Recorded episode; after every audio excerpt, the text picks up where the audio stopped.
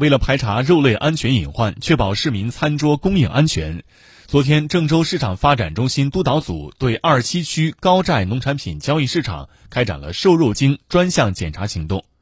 督导检查采取中心、分中心、科所联动的方式，一是摸清源头底数，对辖区肉类经营户进行逐一排查，主要检查市场主体登记注册资质条件要件是否具备，确保市场主体准入合法，严防不合格肉食品流入到市场；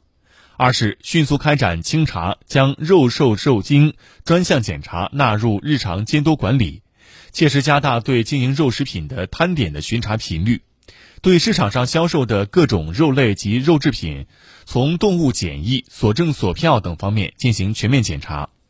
认真查验上市各种肉类及肉制品是否经过检验检疫，来源是否合法。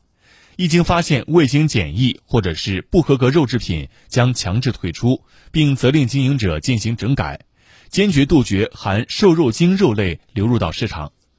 三是加强宣传引导力度，加强瘦肉精危害等相关卫生知识的宣传，呼吁广大市民在发现问题的同时及时反映，防止不合格肉制品流入市场，侵害消费者的合法权益，营造出一个安全、放心、和谐的消费环境。